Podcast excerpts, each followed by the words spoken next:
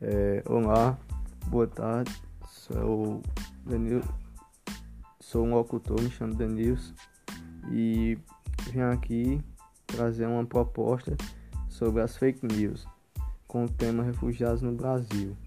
Bem, fiz umas pesquisas aqui, duas pesquisas, e achei aqui, de acordo com os dados do G1, cerca de 43 mil estrangeiros vivem no Brasil com a condição de refúgio de, desse total.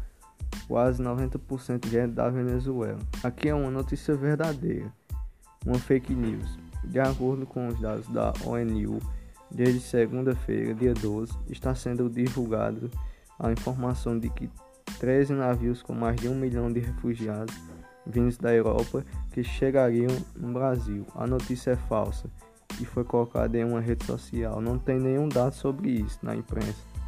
É, dá para perceber que é falso, entendeu? Como assim? Pelos sites que você simplesmente confia, como aqui os da G1, entendeu? Que é um site é, internacional e você confia nele e uma orientação para a checagem foi pesquisar em sites confiantes, como por exemplo, que eu já tinha falado de G1. E é isso que eu vim apresentar e dar essa informação.